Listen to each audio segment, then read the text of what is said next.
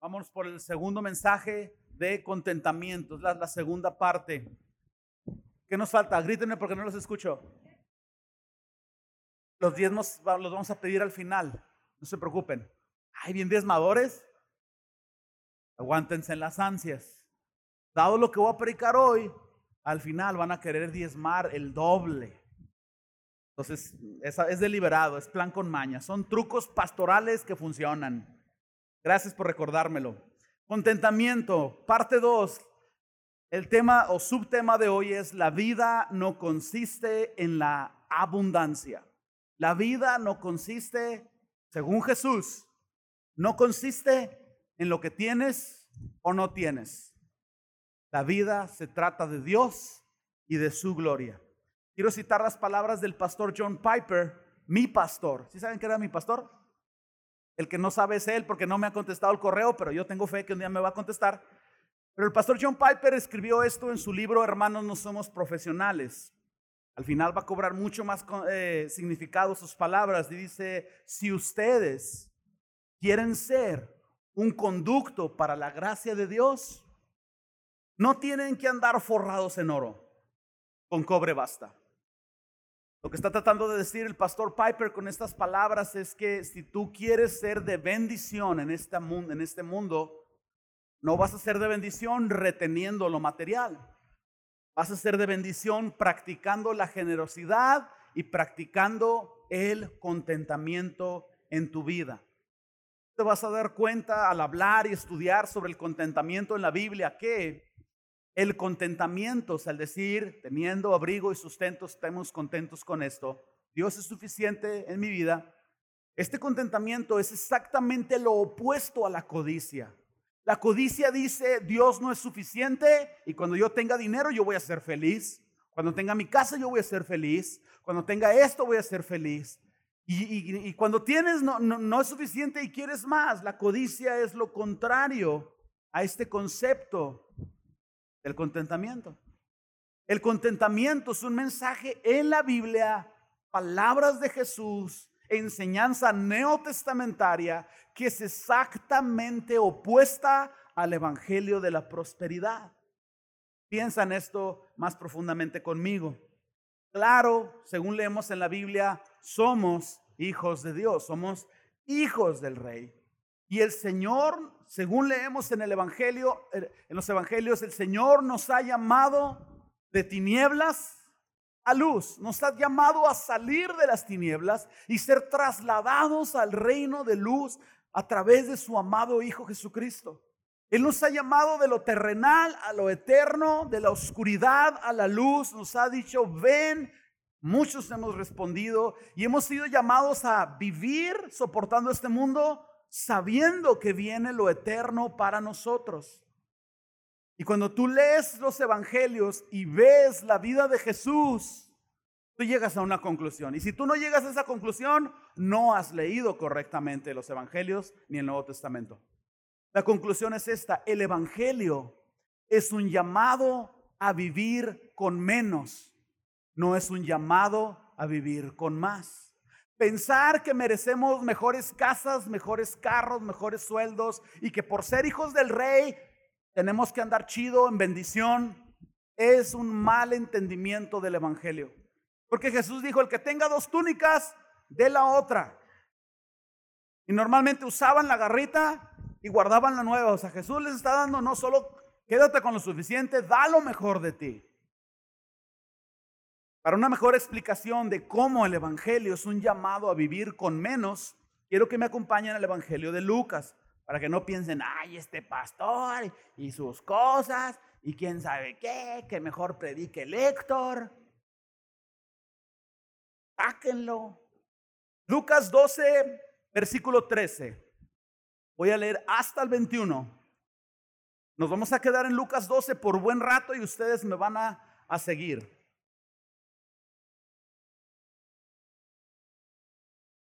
Le dijo a Jesús, le dijo uno de la multitud, maestro, di a mi hermano que parta conmigo la herencia. Mas Jesús le dijo, hombre, ¿quién me ha puesto sobre vosotros como juez o partidor? básicamente. ¿Quién me puso a mí como juez o notario público? Y les dijo, mirad y guardaos de toda avaricia, porque la vida del hombre no consiste en la abundancia de los bienes que posee. También les refirió una parábola diciendo, la propiedad de un hombre rico había producido mucho. Y este hombre pensaba dentro de sí, ¿qué haré con todo lo que tengo? No tengo dónde guardar mis frutos. Y dijo, esto haré. Derribaré mis graneros y los edificaré mayores. Y ahí guardaré todos mis frutos y mis bienes y diré a mi alma, alma, muchos bienes guardados ah, ah, tienes para muchos años, repósate, come, bebe, regocíjate. Living la vida loca. Pero Dios le dijo, necio, esta noche vienen a pedirte tu alma. Y lo que has provisto, preparado, trabajado, juntado, ¿de quién será? Así es el que hace para sí tesoro y no es rico para con Dios. Nadie de nosotros nos mudamos a un hotel o tomamos unos días en un hotel y cambiamos nuestra dirección del INE en el hotel. Sí he visto a mujeres que cargan quién sabe qué tantas cosas en su bolsa. Hasta macetas llevan ahí adentro algunas hermanas. Pero nunca he visto nadie que lleve sus macetas al cuarto de hotel, porque sería algo sin sentido. Aferrarnos a lo material, según palabras de Jesús, es una necedad.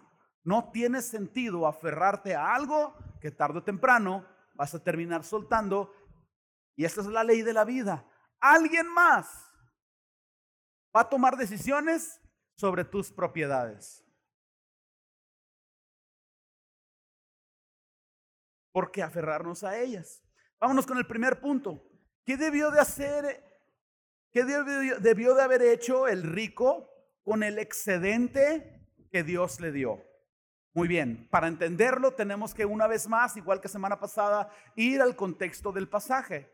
Cuando tú empiezas a leer no solo la parábola, sino todo lo que viene en consecuencia, tú entiendes el punto que Jesús está hablando. Está hablando en contra de la avaricia, en contra de la codicia, a favor del contentamiento y la generosidad.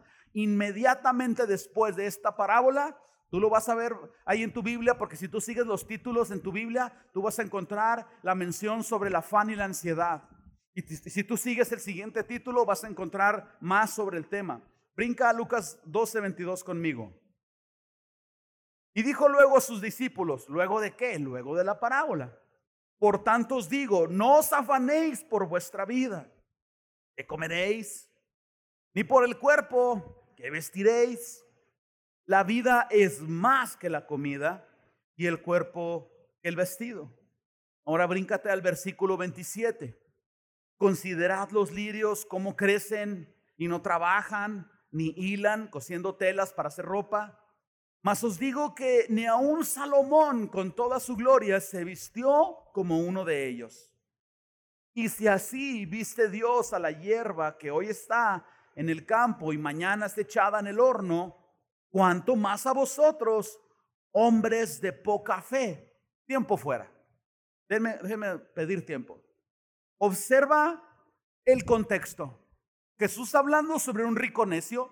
Jesús hablando sobre la vida no, no tiene sentido acumular bienes. Jesús hablando en contra de la codicia. Y mira estas, estas cuatro palabras. Hombres de poca fe. Jesús está conectando directamente la codicia y la acumulación de bienes con una disminución de tu fe. Piensa conmigo. ¿Qué va a pasar si tu fe crece? Tu apego a lo material disminuye. Y aquí dice hombres de poca fe, o sea, las mujeres están libres de esto. Hermanas, pueden seguir comprando zapatos, bolsas no le hace que tengan que comprar otra casa Infonavit para meter todos los zapatos que se compran. No se crean. Hombres de poca fe es un calificativo para una persona que está disminuyendo el estándar de un cristiano. Verso 29, vosotros pues no os preocupéis por lo que habéis de comer, ni por lo que habéis de beber, ni estéis en ansiosa inquietud. Verso 30, porque todas estas cosas buscan las gentes del mundo, pero vuestro Padre sabe que tenéis necesidad de estas cosas. Otra vez tiempo fuera, pérense con N al final, pérense. ¿Estás leyendo lo que yo estoy leyendo? El Padre sabe que tienes necesidad de estas cosas. Dios sabe que tienes necesidad. Dios sabe cuánto hay en tu refrigerador. Dios sabe cuánto ganas. Dios sabe el precio del tomate antes de que el Esmar lo suba. Dios sabe. Una mamá, cuando tiene su hijo en el hospital recién nacido, no sabe nada de ser mamá. Quizás algo, pero una cosa sabe. Este niño necesita leche. ¿Me equivoco, mamás? Lo saben. Dios sabe tu necesidad antes de que se la pidas, antes de que la necesidad llegue. Versículo 31. Entonces, más buscad el reino de Dios y todas estas cosas serán añadidas. Entonces, después de la parábola, viene esta mención sobre la, la ansiedad, Qué interesante que después de esto Jesús está encarrilado y ahora empieza a hablar sobre hacer tesoros en el cielo. Ya que las gentes entendieron que es una necedad aferrarse a lo material, ya que las personas entendieron que no deben de estar afanados, que su fe tiene que empezar a crecer, el siguiente paso de madurez es, ahora no te enfoques aquí, enfócate allá, empieza a hacer tesoros en el cielo. Lucas 32, observa la respuesta a la pregunta que hicimos hace un momento. No temáis manada pequeña, porque, a vuestro Padre les, le ha placido daros el reino. Vended lo que poseéis, dad limosna, haceros bolsas que no se envejezcan, tesoros en los cielos que no se agote, donde el ladrón no llega, ni la polilla o el óxido los destruye porque donde está vuestro tesoro, ahí estará también vuestro corazón. Este último pasaje, traducción, tú inviertes más en aquellas cosas que amas más. Porque donde está tu tesoro, ahí está tu corazón. O donde está tu corazón, ahí está tu billete. Vuelvo a la pregunta inicial que hicimos o que hice.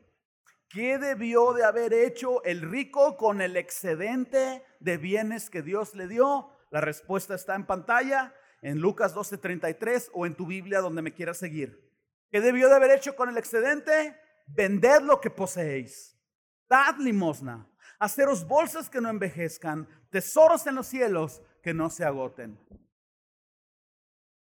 Según estoy leyendo yo, después de cubrir tus necesidades básicas, Dios nos está llamando a vivir con menos, vivir con lo suficiente y el resto tiene que ser destinado para ayudar a los que tienen necesidad.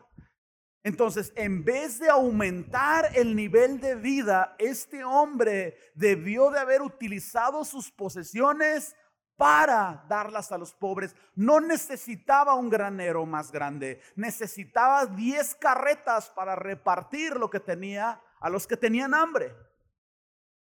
Y haciendo esto, este hombre hubiera aliviado el sufrimiento de los que tienen hambre y necesidad y dificultad.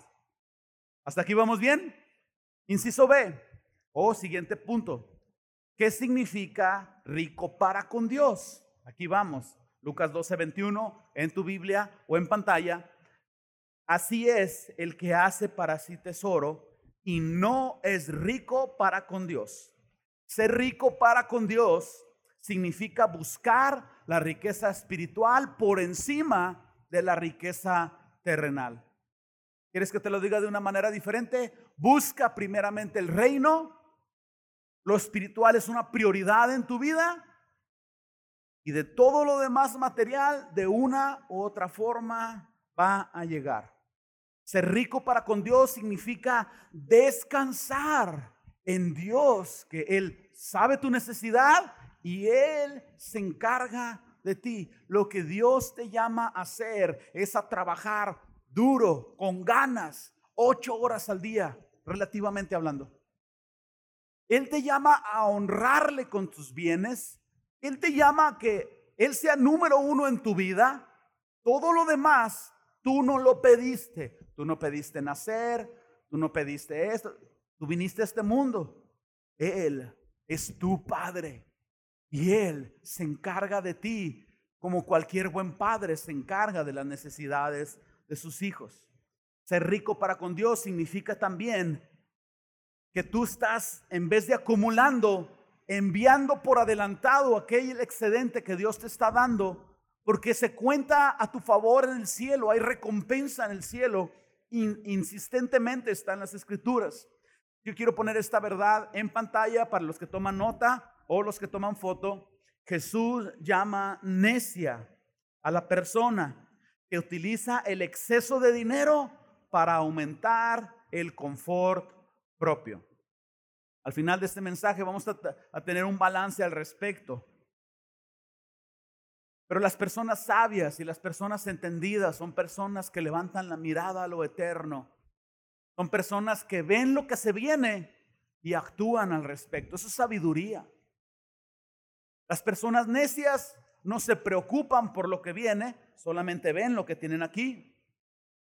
Y entonces los necios solo ven lo terrenal, los sabios ven lo celestial y dicen, lo que he provisto, trabajado, juntado, pues va a ser de alguien más. Entonces, pues mejor lo vamos utilizando para extender el reino. El excedente o la bendición que Dios ponga sobre tu vida a la medida de tu fe. Yo no estoy diciendo ahorita que todos vendan sus casas. Estoy diciendo, hermanos, ya notaste que tu nivel de fe está disminuyendo porque estás aferrado de lo material, empieza a elevar tu nivel de fe. Escuché de un método muy interesante en África para cazar changuitos. Yo sé que ya lo he mencionado antes y probablemente tú quieres así atrapar a algunos de tus primos también. Ahí les va el ejemplo. En África hay unos cazadores que hacen una jaula de madera con un hueco en el en medio ¿Ok? Y antes de cerrar el hueco ponen un, plátano. Y ponen la jaula ahí y se esconden arriba de los árboles y se quedan viendo. Y llegan los changuitos curiosos y ven el plátano y meten la mano y agarran el plátano, pero no lo pueden sacar. Y el cazador se baja del árbol con toda la calma del mundo, empieza a caminar hacia el changuito y el changuito está... Y no suelta el plátano. Y el cazador agarra al changuito con su plátano y su jaula y los mete en una red y se lo lleva y va y lo vende por ahí. No seas el changuito que por aferrarte a una simple banana que eventualmente ibas a perder, quedas atrapado en la codicia y en la perdición. Lucas 12:32 en pantalla dice, mira estas palabras, mira la forma tan tierna en como Jesús nos habla, sabiendo que el dinero es una parte sensible en nosotros, no temáis manada pequeña. Yo no veo a Jesús dándoles bien duro, hola de codiciosos y se van al infierno. No temáis manada pequeña porque vuestro Padre le ha placido daros el reino, vended lo que poseéis, dad limosna, haz tesoros en el cielo. Inciso 6, tercer punto. Glorifica a Dios con toda tu vida, tus bienes incluidos. Todo lo que tú llamas mío, quiero ubicarte en una realidad. Todo lo que tú llamas mío no es tuyo es de Dios. Y si ya te han robado un carro o una pila, ya te diste cuenta. Mi carro, no, no es tu carro, es de Dios. Y el día que Él quiera, lo puede quitar. Mi casa, no, no es tu casa. Te vas a morir y se van a andar peleando la herencia ahí los familiares. Y quién sabe quién vaya a hacer esa casa. Y quién sabe si esa casa la vayan a cuidar como tú la cuidaste. Claro, eso no quiere decir que no la cuides. Estás entendiendo el concepto. Todo lo que tú llamas mío realmente no es tuyo. Es de Dios porque Él es el que puso los materiales. Lo que se ve fue creado. Él fue el que puso los materiales. Tu casa fue hecha con materiales que Dios creó. Dios te dio la sabiduría, Dios te dio los recursos, Dios te dio las constructores, Dios te dio la casa mientras estabas aquí. Y cuando tú te vayas, será cuestión de Dios en manos de quien la pone. Entonces no glorificamos a Dios con lo que nosotros retenemos. Glorificamos a Dios con aquello que nosotros damos. Aliviar el dolor de los necesitados con lo que tú puedas. Poco a poco haciendo crecer tu fe es una forma no solo de extender el reino, sino de permitir el reino de los cielos venga a tu vida y permitir que tu vida sea utilizada para la gloria de Dios. Entonces, la evidencia de cuán rico eres para con Dios es la cantidad con la que te quedas, no la cantidad que das. Jesús vio una viuda que echó ahí dos monedas de a peso en la ofrenda y se quedó sin nada. Y vio muchos ricos que echaron mucho más, pero se quedaron con mucho. Y Jesús dijo una matemática que no nos cuadra a nosotros. Esta mujer dio más que todos porque dio todo lo que tenía. ¿Recuerdan ese pasaje? Entonces, la evidencia de cuán rico eres para con Dios es cuánto, con cuánto tú te quedas. Es como ir a un cajero, tú haces un retiro y luego pides imprimir un ticket y en ese ticket dice cuánto saldo tienes. Algunos de ustedes se agüitan porque les quedan como 33 pesos y faltan 15 días para que les vuelvan a pagar. Pero esos 33 pesos es lo que Dios ve y es lo que dice que tan rico eres para con Dios. Y quizás hay algunas personas que están preocupadas en cuestiones de dar, y yo lo entiendo. Los pastores, me incluyo porque tengo que hacerlo, hemos sido tremendos. Lamentablemente hay muchos pastores que estafan a su rebaño y con vergüenza lo reconozco. Indigno igual que ustedes también. Hay personas que dicen, no, pues es que pues das y lo que va a pasar con lo que doy y, y a ver que esto y que el otro. Déjame darte algunos consejos que te van a ayudar a empezar a hacer crecer tu fe. Mucha atención. Número uno, tienes inquietudes en cuanto a dar y todo. Número uno, observa la vida de tu pastor. Y cuando tú veas que tu pastor está elevando su nivel de comodidad, cuidado. Observa cómo vive, ve y visita su casa. Ve su ropa. Obsérvalo de verdad. Y yo sé que ya me están viendo y hasta me estoy chiviando aquí. No hay, no hay problema. Obsérvalo. Cuando quieren ir a mi casa, una casita Infonavit, y al tercer vecino se le sale el drenaje, pues se llevan mascarilla porque huele a rayos. Pero observa la vida de tu pastor. Y si tu pastor está dando frutos de piedad, es un buen lugar donde tú puedes uh, invertir. Número dos, ora antes de dar. Ojo con esto. No ores, Señor, pues aquí tengo mil pesos y pues dime si se los debo dar ahí a, esta iglesia o este ministerio o no. No, no, no, no. O sea, tú vas a dar los mil pesos. Nada más oras si los debes de dar aquí o allá. Pero no ores para ver si das. Oye, tú vas a orar, Señor, ¿tú quieres que dé?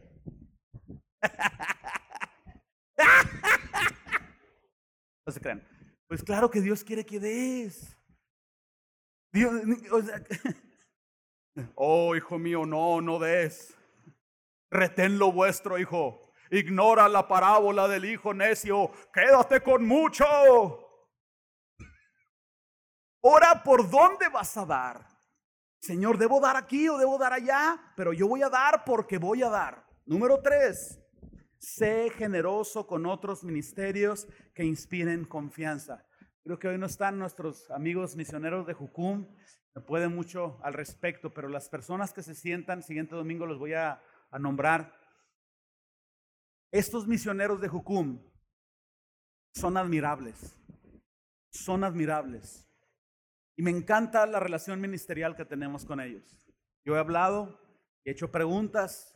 Ellos se enlistaron para ser misioneros. Y al estar en este programa misionero, ellos tienen que aportar una cantidad para el sostenimiento de la base misionera. Y ellos tienen que encontrar formas externas de su provisión y su sustento. El ministerio no les paga, les cobra. Pues, ¿Cómo? Pues sí, hay luz, hay renta, hay cosas que de la base que se tienen que cubrir. El ministerio depende y los misioneros dependen totalmente de la provisión de Dios a sus vidas. Los he visto con comida regalada, caducada. Y es lo que hay para comer. Y a veces comen bien y a veces no comen bien. Y hablo con ellos y están hasta el copete de trabajo de 6 de la mañana a 10 de la noche encerrados en su base misionera, predicando, enseñando a misioneros, yendo a viajes, yendo con niños, dando en el albergue tiempo, haciendo y haciendo y haciendo y haciendo. Si en algún momento tú dices, nah, eso es de pan de vida, yo quiero lugar, encontrar otro lugar donde invertir, acércate con estos misioneros. Pon ahí tu dinero. Iglesia, les estoy abriendo mi corazón. Estoy jugándome el cuello aquí con ustedes. Si tú no quieres diezmar en pan de vida, diezma en la iglesia en la que tengas confianza, pero diezma. Y no te quedes con el diezmo. Empieza con el diezmo y sigue creciendo, porque cuando tus graneros crezcan por razones de dar, no hagas tus graneros más grandes. Consíguete unas carretas y sigue repartiendo. Número cuatro, sé generoso con los pobres. ¿Quieres ser generoso con alguien? Ok, mira a los pobres. Observa la necesidad de las personas alrededor y acércate a suplirlas. Ay, es que ver, qué vergüenza, solo tengo 100 pesos. Yo he estado del otro lado, hermanos. A veces intentando cubrir estudios médicos de mi esposa que no, no sabe ni cómo. Y valoro los 100 pesos, o los valoré. Porque de 100 en 100 se completa la necesidad. Dar es dar. Y ese es el número 5. Recuerda que dar es dar. Entonces, te vas a liberar con las palabras de Jesús. Los discípulos se acercaron a Jesús y le dijeron, Señor, pues está, nos dicen que demos impuesto al imperio romano, al César. ¿Tú qué dices, Jesús? ¿Les damos a esta bola de corruptos perversos nuestro dinero o lo usamos para Israel? Tú sabes qué respondió Jesús. Dadle al César y a Dios, porque Dios te va a dar para que le des al César y Dios te va a dar para que le des a él. Dar es dar, no te preocupes por lo que dan o hacen o no hacen, confía en Dios, sé sabio en dónde dirigir los recursos todo lo demás, déjalo en las manos de Dios, porque Dios te va a bendecir y medir por lo que das. Yo nunca he encontrado en la Biblia alguna referencia en cuanto al que se le dio, pero sí en cuanto al que da. Filipenses 4:17, lo vimos la semana pasada, leíamos esto. Es Pablo hablando con los filipenses, emocionado, alegre, porque le mandaron una ofrenda para su sustento. Y Pablo está diciendo estas palabras. Fíjate qué interesante. Dice, no es que busque regalos. No es que esté deseoso de ofrendas. Necesitado sí, pero deseoso no. Sino que busco fruto que abunde en vuestra cuenta. El gozo de Pablo era porque ellos estaban haciendo crecer su fe al dar. En vez de retener, estaban haciendo crecer su fe. Y Pablo dice, no es que yo quiera ofrendas, yo quiero que tú crezcas y madures espiritualmente. Y eso me es causa de gozo. En Efesios 4:28 aparece aquí en pantalla, la escritura dice, el que hurtaba, el que robaba, no robe más, sino trabaje, haciendo con sus manos lo que es bueno para que tenga que compartir con el que padece necesidad. Fíjate bien, estoy dando todos los recursos que puedo relacionados a este tema. Este pasaje de Efesios 4:28 nos marca tres niveles para manejar, nuestros bienes materiales. Esto en sí mismo es una capsulita, una predicación extra y gratuita. Bono extra. Como las papitas ahorita que 20% más. ¿Les han visto? 20% más aire porque está la bolsa. Bueno, aquí no. Tres niveles para manejar tus niveles materiales. Número, tus cosas materiales. Número uno, tú puedes robar para obtener las cosas. No recomendable en el Evangelio. Nivel número dos, tú puedes trabajar para tener tus cosas. Nivel número tres, tú puedes trabajar para suplir tus necesidades y tener poco o mucho excedente para ayudar a la necesidad de los pobres. Este mundo, esta cultura nos enseña a mantenernos en el nivel 2. Vivimos en capitalismo y si tú no tienes es porque no trabajas. Y si tú trabajas mucho, le pones al jale, tú vas a tener mucho. Este mundo nos dice que vivamos en el nivel 2. El Evangelio nos dice, vive en el nivel 3. Ten lo suficiente, cubre tus necesidades, un poco más, no hay problema, pero empieza a desprenderte. Si tú tienes mil pesos para dar y hoy estás dudando, empieza con 100 y tu fe va a ir creciendo. Tu vida va a ir madurando. Segunda de Corintios, ahí en tu Biblia, por favor, capítulo 9, versículos del 6 al 10. Creo que con este pasaje vamos a cerrar con broche de oro. Segunda de Corintios 9, versos 6 al 10.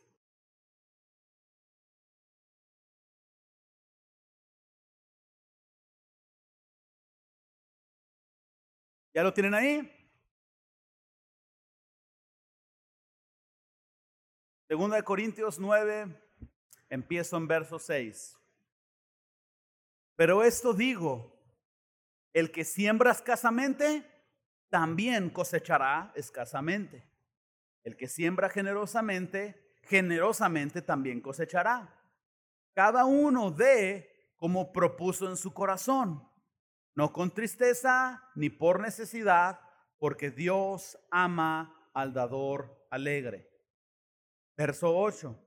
Y poderoso es Dios para hacer que abunde en vosotros toda gracia, a fin, con el propósito de que teniendo siempre en todas las cosas todo lo suficiente, abundéis para toda buena obra.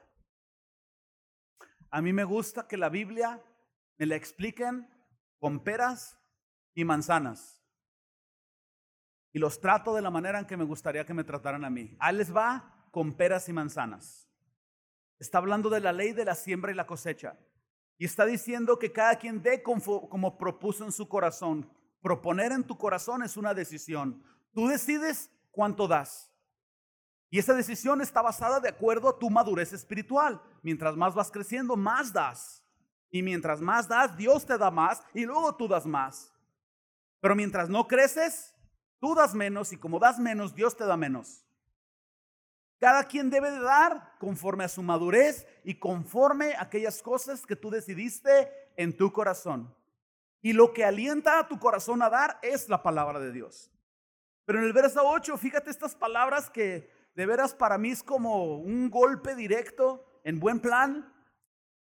Está hablando de dar, de sembrar generosamente y dice, teniendo siempre todas las cosas, todo lo suficiente, abundéis en toda buena obra. La Biblia nos está diciendo que cubramos nuestras necesidades básicas. Nadie te está diciendo, camina descalzo y regala tus zapatos. Teniendo todo lo suficiente, nivel básico, abunda en buenas obras. Generosidad después de cubrir todo lo que tu familia necesita. Verso 9, como está escrito, repartió y dio a los pobres, su justicia permanece para siempre, y el que da semilla al que siembra y al pan al que come, proveerá y multiplicará vuestra sementera y aumentará los frutos de vuestra justicia. Si tú das, Dios te va a dar. Efectivamente, esa es una ley, irrefutable del reino. Tú tienes que preguntar, ¿por qué Dios me está dando más? En conclusión, Dios quiere que vivas bien. Dios quiere que tengas las necesidades cubiertas. Claro, Dios quiere que tus hijos vayan a la universidad y va a costar. Dios quiere que tengas una casa, que tengas un carro. Pero en vez de tener un Mercedes-Benz, tú puedes tener un Centra.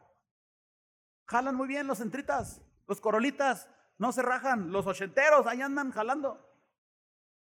Con lo que te compras un Mercedes, te puedes comprar 10 Centras. Sientes que tu feto, no, cómprate dos Centras. Cómprate dos, y, pero no te compres el Mercedes, porque hay misioneros. Hay gente que está en Ucrania, en Afganistán, que está orando por tener un pan para poder seguir predicando un evangelio en el cual nosotros no estamos saliendo ningún día de la semana a predicar. No está mal irte de vacaciones, yo no creo que, que, sea pecado. Lo que, no está mal que, que tú proveas para mejoras de tu casa. Lo que está mal es que las vacaciones sea el objetivo de tu vida. Que la universidad de tus hijos sea la prioridad encima de Dios. Que todo lo material sea la prioridad. Eso es lo que está mal. Pero cubrir tus necesidades, vivir bien sin dar vergüenzas o lástimas, Dios te ama y Dios quiere que estés bien. Dios se va a encargar de ti no acumules. Si tú quieres hacer tesoros en el cielo, empieza a desprenderte y similar a hacer ejercicio. Al principio, 10 lagartijas te noquean como por tres meses. Hablo en mi nivel. Y la otra vez hice 200 lagartijas. Bueno, fueron como tres, pero se sintieron como 200. Pero luego haces tres y luego puedes hacer cuatro y luego cinco y luego diez y luego como Saitama haces como mil. Empieza con algo, pero empieza. Vuelvo a citar las palabras de John Piper, aparecen en pantalla. Si ustedes, pan de vida, quieren ser un conducto para la gracia de Dios, no tienen que andar forrados en oro. Con cobre basta. Deja de acumular. Usa tu dinero para, para bendición. Conviértete en bendición. Vive en generosidad. Ten contentamiento con tener abrigo y sustento. Esa es la forma neotestamentaria, financiera de vivir. Antes de orar, vamos a levantar los diezmos y la ofrenda. Ahora sí, chiquititos. Digo, ahora sí, hermanos, vamos a prepararnos. ¿Tú quieres un sobre blanco? Levanta tu mano. ¿Quieres un sobre amarillo, una ofrenda especial para restaurar el techo? Pídelo ahí al respecto. ¿Quieres ajustar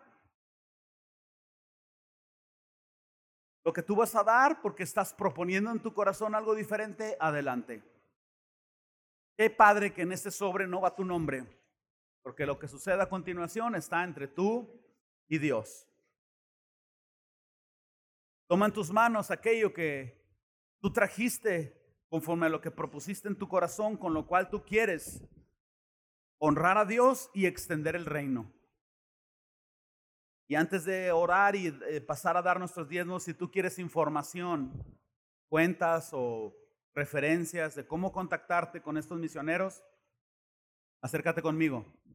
Y yo creo que siguiente semana sería bueno levantar una ofrenda para ellos. Vente preparado.